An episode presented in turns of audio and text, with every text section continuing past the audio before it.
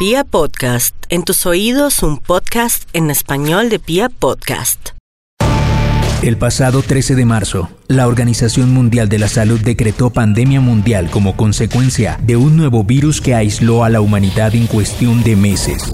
Todos los sectores e industrias del planeta pararon en seco para evitar que el COVID-19 cobrara más víctimas. ¿Cómo ha vivido la economía, la política, la cultura y la sociedad en general este reto? Ahora, ¿qué? Hola, hola, ¿cómo van? Soy Natalia Ochoa y aquí estamos con Juan Pablo Calvás. Él es periodista, él fue, ha sido director de varios noticias radiales y hoy en día es el editor general de la W Radio. También es autor de varios libros y bueno, Juan Pablo, gracias por estar acá. Hoy vamos a tratar con él el tema de este aislamiento, este tema del coronavirus y el periodismo. ¿Cómo ve él desde su mirada que el periodismo colombiano, que los periodistas que aquí en Colombia hemos afrontado este aislamiento, este, esta noticia y este pandemia mundial que nos frenó en seco a todo el mundo y que nos eh, obligó a ver de una manera distinta la realidad. Juan Pablo, ¿cómo estás? ¿Cómo te ha ido? Natalia, buenas tardes y gracias pues por pensar en mí en medio de este encierro.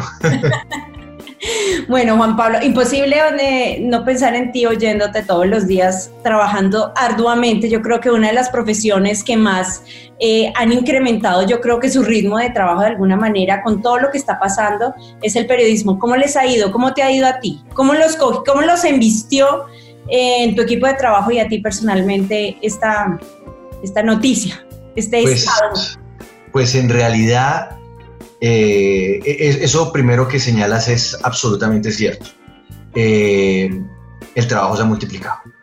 Se ha multiplicado porque, por un lado, el, el, que algunos estén haciendo teletrabajo y otros no, ha obligado a que algunas eh, labores que son, digamos, presenciales de manera necesaria, pues tengan que ser relevadas por algunos de los que nos quedamos lo cual significa menos descanso, lo cual significa más carga para los que estamos acá, pero también carga para los que están afuera, que también ha sido, digamos, como uno de esos elementos bastante particulares de esta situación, y es que hay que seguir trabajando, hay que seguir produciendo, hay que producir más porque finalmente la gente está ávida de información en medio de toda esta situación, pero hay que hacerlo con recursos limitados, porque sin ir muy lejos, no más en la emisora nosotros nos inventamos una serie de programas nuevos para arrancar en medio de esta situación, porque entendemos que la radio puede convertirse en una compañía especial para las personas pues, que están encerradas en su casa.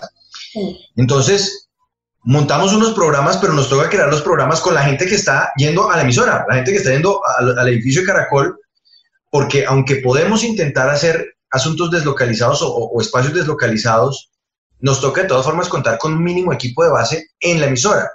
Entonces es crear programas, pero el talento es reducido, así que es, no sé, es, como, como cuando uno empieza a revisarse los bolsillos a ver si de pronto encuentra un billete eh, y tiene la suerte de encontrárselo. Afortunadamente, pues la gente con la que trabajamos es muy talentosa y todos están haciendo un trabajo maravilloso y eso tengo que reconocerlo, pero es sí, mucho trabajo y creo que tal vez eh, como periodistas es imposible haber anticipado que una cosa así iba a pasar. es pero esa es una duda que yo tengo. Eso, ¿por qué no se anticipó desde diferentes industrias? No solamente desde el periodismo, desde diferentes sectores, porque esto efectivamente fue un tema eh, crucial y que marcó China eh, en diciembre cuando arrancó. Y vimos que se empezó a extender por el mundo, vimos que empezó a coger otros países de Asia, luego llegó a Europa y nosotros como que sentíamos hace unas semanas que esto no era con nosotros, hasta que un viernes, me acuerdo que era un viernes 13 además, llegó el primer caso o se anunció el primer caso de coronavirus en Colombia y como que dijimos, oiga, eh, nos, aquí está, pero ¿por qué no lo anticipamos? Eso estaba pasando ya. yo creo, yo creo que hubo nos dejamos, nos confiamos mucho de un hecho y es eso pasa allá.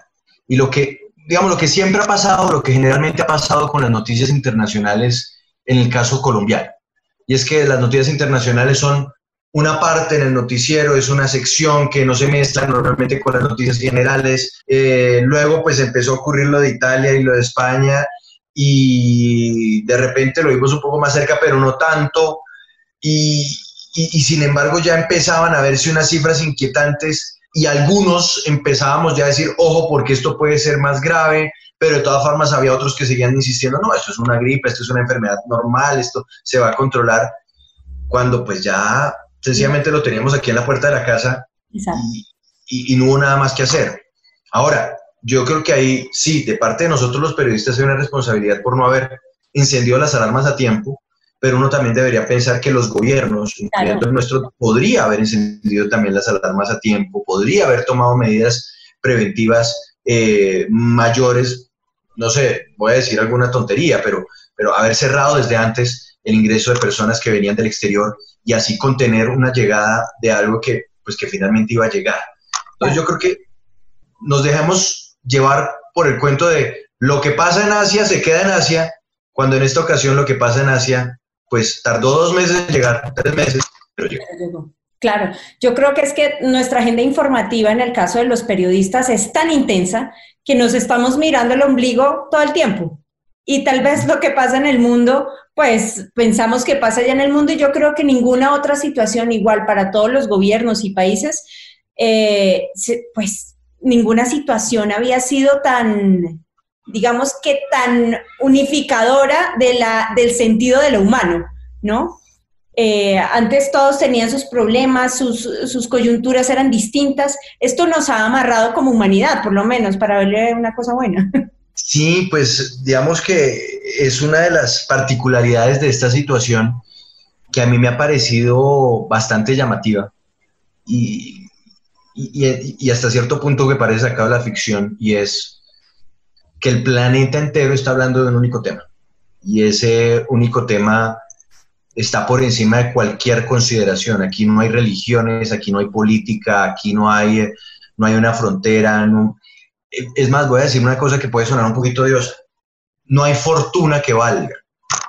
No hay fortuna que valga. Obviamente, si hay una persona pues poderosa tendrá acceso más rápido a pruebas, seguramente tendrá acceso más rápido o prioritario a algunas cosas, cosa que me parece espantosa pero, pero sin duda esto que está pasando es en términos de lo negativo, pero también de lo real, algo exageradamente democrático. No hemos visto algo tan democrático en el planeta como lo que estamos viviendo hoy, porque es a todas las capas, a todo el mundo, en todo el mundo.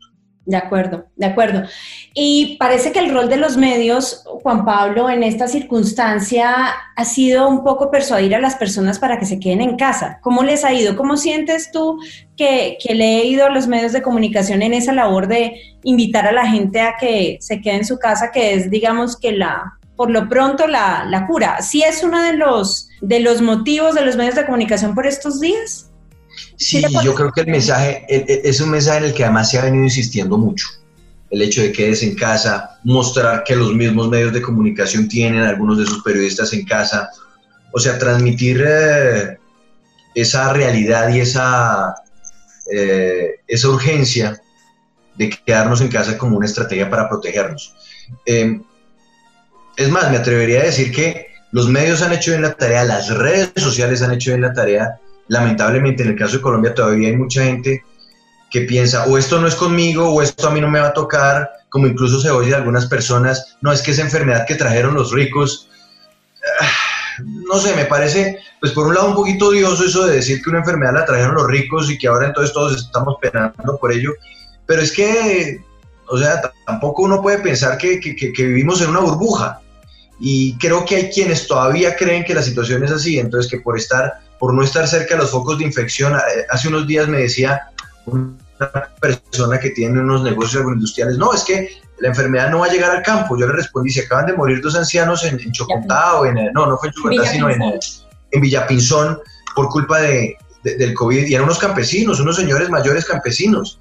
Eh, es decir, nos toca sacarnos de la cabeza y creo que en eso sí, tal vez los medios de comunicación tenemos que hacer más énfasis, es que esto le toca a todo el mundo, nos toca a todos y por eso todos somos los somos corresponsables del bienestar de los demás.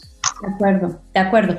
Y ahí hay un trabajo bien grande que hacer, eh, no solamente los medios de comunicación, sino los gobiernos, ¿no? Eso es, digamos que, el tema más eh, más urgente en este momento.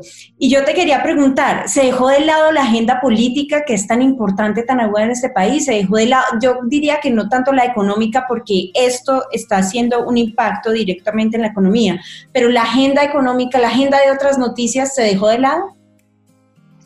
¿O han procurado? yo, yo, lo veo, yo lo veo de otra forma. Más que dejarse de lado, estamos viviendo, y yo creo que por lo menos los medios ya nos estamos como acomodando un poco más, una nueva normalidad. ¿Qué es la nueva normalidad? La nueva normalidad es que, no sé, voy a tratar de, poner eh, un ejemplo, no sé si me funcione, pero es como si toda la vida hubiéramos vivido sobre la Tierra, sobre, digamos, sobre la, superficie terrestre, y un día, eh, después de cierto proceso extraño, nos dicen, es que a partir de ahora nos toca vivir bajo la y vamos a vivir bajo el agua y tenemos toda la tecnología y sobreviviremos, ¿no? pero nos toca vivir bajo el agua. Entonces es una nueva normalidad la que se crea y hay que empezar a adaptarlo todo a la nueva normalidad. Y dentro de eso, el ejercicio periodístico, en términos políticos, económicos, de sociedad incluso, también ha sufrido o ha tenido que empezar a adaptarse a esa nueva normalidad. Nueva normalidad que además nos ha cambiado todo. Entonces, hubo un tiempo en el que el Congreso y los políticos desaparecieron más aún porque estaban en vacaciones cuando todo esto empezó. Eh, pero pues, digamos, la agenda tiene que retomarse y aunque hay que enfocarse, por supuesto, ahorita en atender la emergencia, tampoco se puede detener el hecho de que la vida continúa. Entonces es una nueva normalidad en el sentido de que eh, los medios de comunicación ahora tenemos que atender una realidad que no existía y que ahora es la realidad de base para todo. La gente que tiene hambre y que no tiene con qué comprar un mercado, las dificultades del transporte para unos, la discriminación de los otros, los políticos peleando de si van a trabajar o no van a trabajar, en fin. Entonces, lo, que ha pasado es que mientras se daba ese, y, estamos todavía en ese proceso, pero mientras se da ese proceso de ajuste de la política y todos sus componentes en torno a esta nueva realidad, a esta nueva realidad base, pues digamos que habrá un, lapso en donde todo estará como un poquito difuminado, pero yo siento que, que las cosas están decantándose en medio de esta nueva realidad, de esta nueva normalidad y con una, pues digamos, con un detalle, con un asterisco, y es siempre con el sueño o la esperanza de que las cosas vuelvan a ser como eran antes.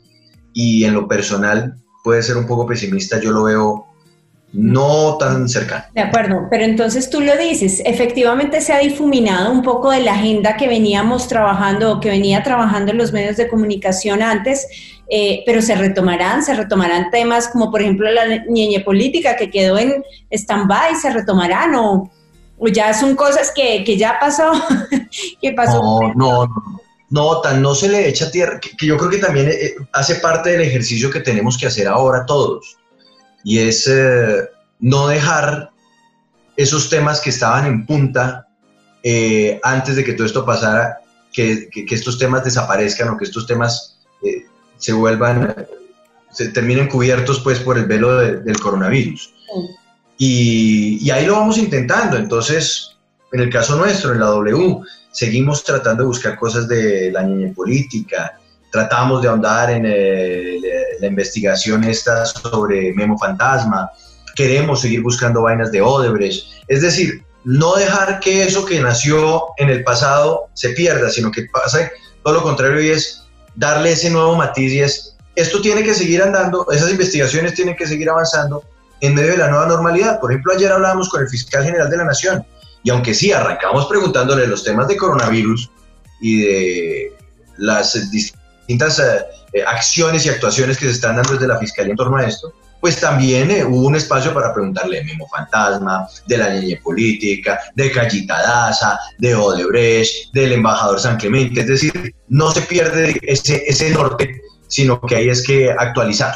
Claro, claro, pero lo que dices tú al principio, lo que decías, ahora es muy difícil. Parte del equipo está en su casa y la gente que está en la, en la, en la cabina, digamos, que está tratando de hacer nuevos programas, nuevas cosas, digamos que es todo una, una oleada de nuevas cosas, pues que están intentando sortear en este momento. Juan Pablo, tú ¿Cuál crees que es la mayor experiencia o la, el sello que le está dejando todo esto al periodismo? ¿Cuál es el mayor aprendizaje para ti como periodista, para eh, la empresa para la que estás trabajando? Ahora tenemos que estar más pendientes de otro tipo de cosas que pasen alrededor del mundo, no sé, por ejemplo, o cuál puede ser ese sello, esa experiencia que nos va a dejar em, este tema del coronavirus para el quehacer periodístico. Para el quehacer periodístico, uno, la recursividad.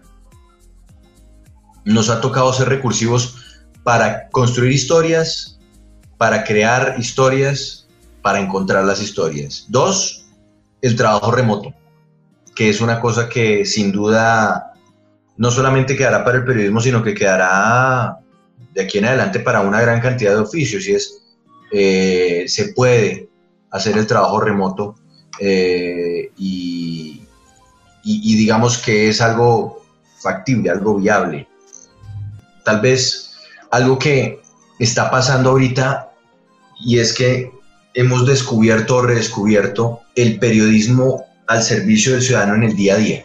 Es decir, no es el periodismo que va construyendo sus historias y que vive, no, sé, o de la cámara de video, eh, el video de seguridad que captura el atraco, o que vive del escándalo y que se alimenta pues de esa carroña de la política, sino que es un periodismo que tiene que servir y servir constantemente, servir para que no se roben o no le saquen tajada a los mercados que están entregando a las familias no necesitadas. Tiene que servir para procurar que el personal médico y sanitario tenga las mejores condiciones para trabajar. Tiene que servir, mejor dicho, hoy más que nunca el periodismo ha retomado una visión de servicio de información y de mantener al tanto a la gente, al público en general, de, de todo lo que pasa en torno a una realidad que además nos toca a todos. Es que también, digamos, creo que es el impacto mayor de esto.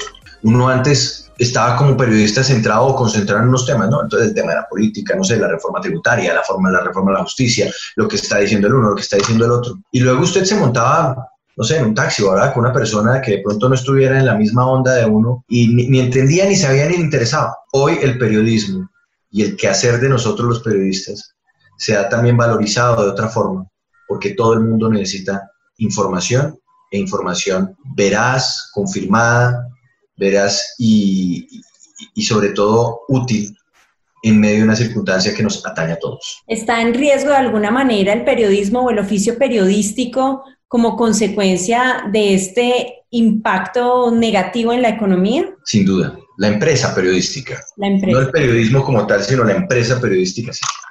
Claro, porque la crisis económica que viene de la mano de esta situación eh, sanitaria, sin duda tiene un impacto para la empresa periodística. Habrá menos recursos, habrá menos plata, habrá menos, mejor dicho, esperemos que no, pero de repente habrá menos posibilidad de tener un equipo de trabajo grande, pues esperemos que no, insisto, pero, pero claro que esto tiene un impacto durísimo sobre, sobre esa parte del oficio y es el empleo mismo. De acuerdo. Pues Juan Pablo, muchas gracias por acompañarnos, por hablar un rato sobre este tema. Yo creo que son importantes las reflexiones alrededor de, de diferentes sectores y el periodístico es uno de los más digamos, uno de los que más nos toca a todos porque todos lo necesitamos para estar informados, para saber qué es lo que pasa y nos interesa que esté bien, que esté saludable y nos interesa oír tu opinión. Un abrazo muy grande. Muchas gracias Natalia nuevamente y pues adelante y ánimo en medio de todo esto. Así es, así es. Para ti también. Un abrazo grande y hasta la próxima. Chao. El pasado 13 de marzo, la Organización Mundial de la Salud decretó pandemia mundial como consecuencia de un nuevo virus que aisló a la humanidad en cuestión de meses. Todos los sectores e industrias del planeta pararon en seco para evitar que el COVID-19 cobrara más víctimas. ¿Cómo ha vivido la economía, la política, la cultura y la sociedad en general este reto? Ahora, ¿qué?